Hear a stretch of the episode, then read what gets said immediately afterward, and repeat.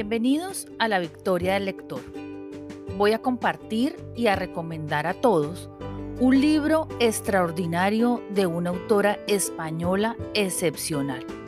Pero antes de profundizar en el tema central, debo resaltar que en las librerías, en los estantes y en Internet encontramos gran cantidad de conferencistas y escritores que han revelado en el comportamiento humano y sobre todo en las crisis del hombre un medio o una forma para, en algunos casos, ayudar a los demás a superar sus problemas, motivar y enseñar el manejo de las emociones y mejor aún, detectar la causa.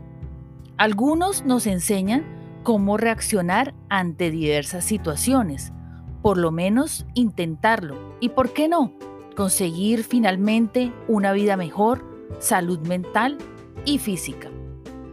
Para encontrar el mejor camino y obtener la mejor información posible, es importante observar con objetividad la opción más poderosa, pero también la más experimentada y crédula. Por tal razón, después de leer los libros de la doctora Marianne Rojas Estapé, con certeza puedo afirmar que son gloriosos, agradables y enriquecedores.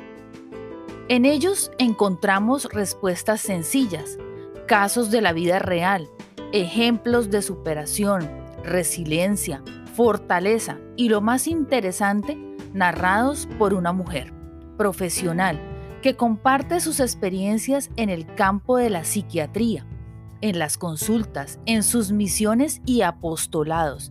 En cada página rebosa su vocación por la profesión se aprecia el interés verdadero en procura de mejorar la calidad de vida de sus pacientes y de sus lectores.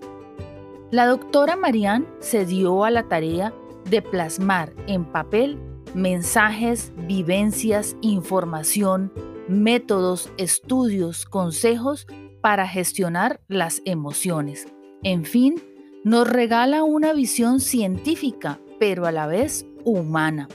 Nos permite aprender la causa médica para explicar algunas cosas que suceden en el cuerpo humano, las manifestaciones a esos excesos o defectos de una hormona, por ejemplo, o un estado mental que el hombre y la mujer del común desconoce y no entiende.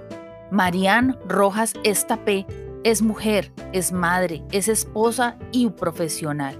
Psiquiatra licenciada en medicina y cirugía por la Universidad de Navarra, España. Compagina su trabajo en el Instituto Español de Investigaciones Psiquiátricas con su labor como colaboradora en varias universidades y proyectos de cooperación. Autora de Cómo hacer que te pasen cosas buenas y Encuentra tu persona vitamina. Obras en las que aborda las claves para gestionar el estrés, las emociones y las relaciones de forma sana. Desde el 2007 realiza conferencias por todo el mundo sobre educación, gestión emocional, estrés y redes sociales. Después de escuchar una de sus conferencias, me interesé por sus libros. El primero de ellos, Cómo hacer que te pasen cosas buenas. Es un recorrido útil y sencillo para comprender lo que sucede en el cuerpo, descubrí temas muy interesantes, por ejemplo, los efectos del cortisol. La segregación del cortisol ocurre como respuesta a una situación estresante. ¿Cómo se eleva el nivel de cortisol? Pero también, ¿qué hacer para bajar esos niveles? Como por ejemplo, el ejercicio, pensamientos positivos, meditación, entre otros. También la buena alimentación hasta aprender a gestionar a las personas tóxicas. Es un libro encantador, en cuyo contenido podrás encontrar las respuestas a situaciones que sin duda alguna has sentido o vivido. Así lo describe la autora en sus páginas. Dice, ¿qué sucede si vivimos preocupados por algo constantemente? Las preocupaciones o la sensación de peligro prolongada, real o imaginario pueden aumentar los niveles de cortisol hasta un 50% por encima de lo recomendable. Dato fundamental para entender el estrés. El cuerpo no se pone en marcha únicamente ante un peligro real o una amenaza, también se activa de la misma manera ante la inquietud de poder perder nuestro trabajo o nuestros bienes, o ante la posibilidad de que peligre nuestro prestigio o una amistad o nuestra posición social en la comunidad o en un grupo determinado. El cortisol es una hormona cíclica. Durante la noche su nivel es bajo y asciende hasta el pico de las 8 de la mañana, volviendo luego a descender de manera progresiva. La liberación del cortisol posee un patrón que sigue habitualmente el ritmo de la luz. Se libera más al despertarse, lo que resulta en cierto modo beneficioso para activarnos por las mañanas.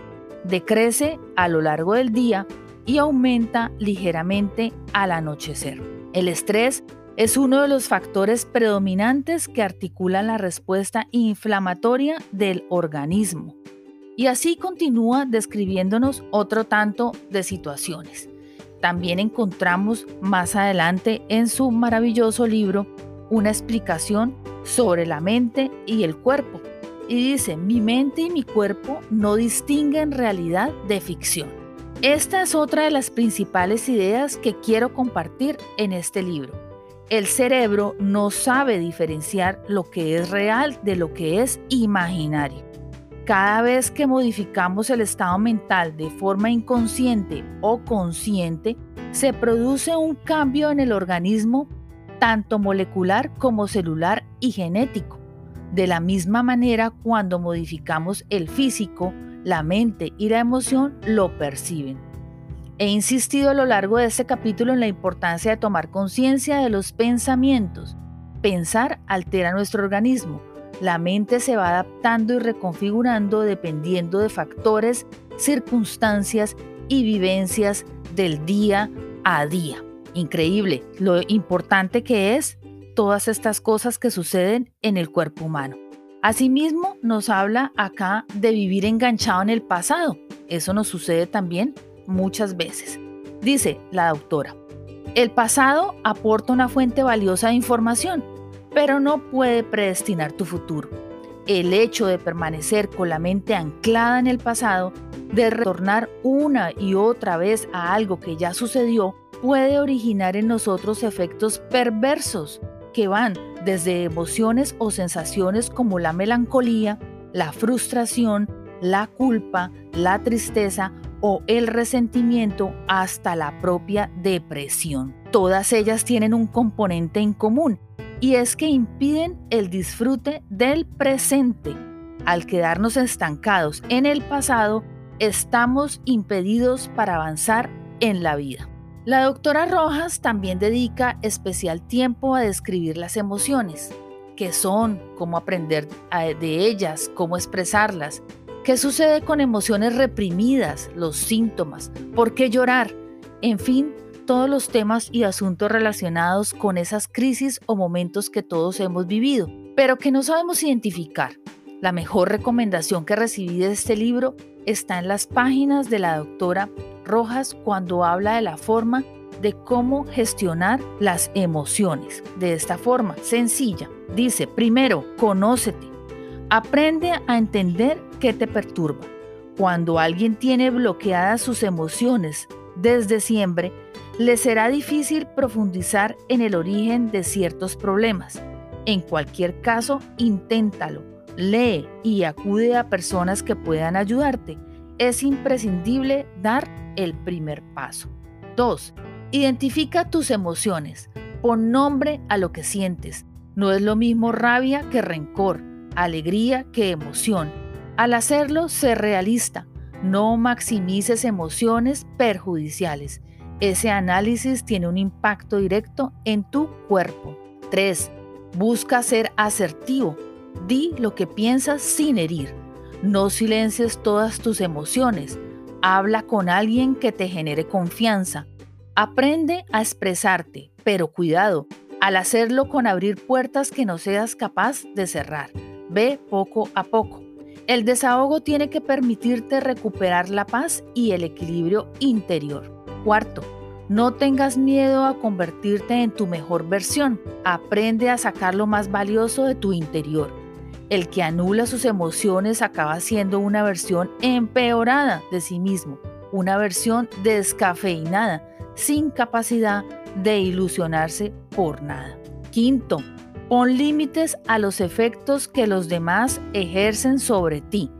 Aprende a identificar a la gente tóxica que tiene la capacidad de perturbarte profundamente en cualquier momento. No es posible que todo el mundo altere tu equilibrio interior y debes intentar mantener lejos a los que lo hagan.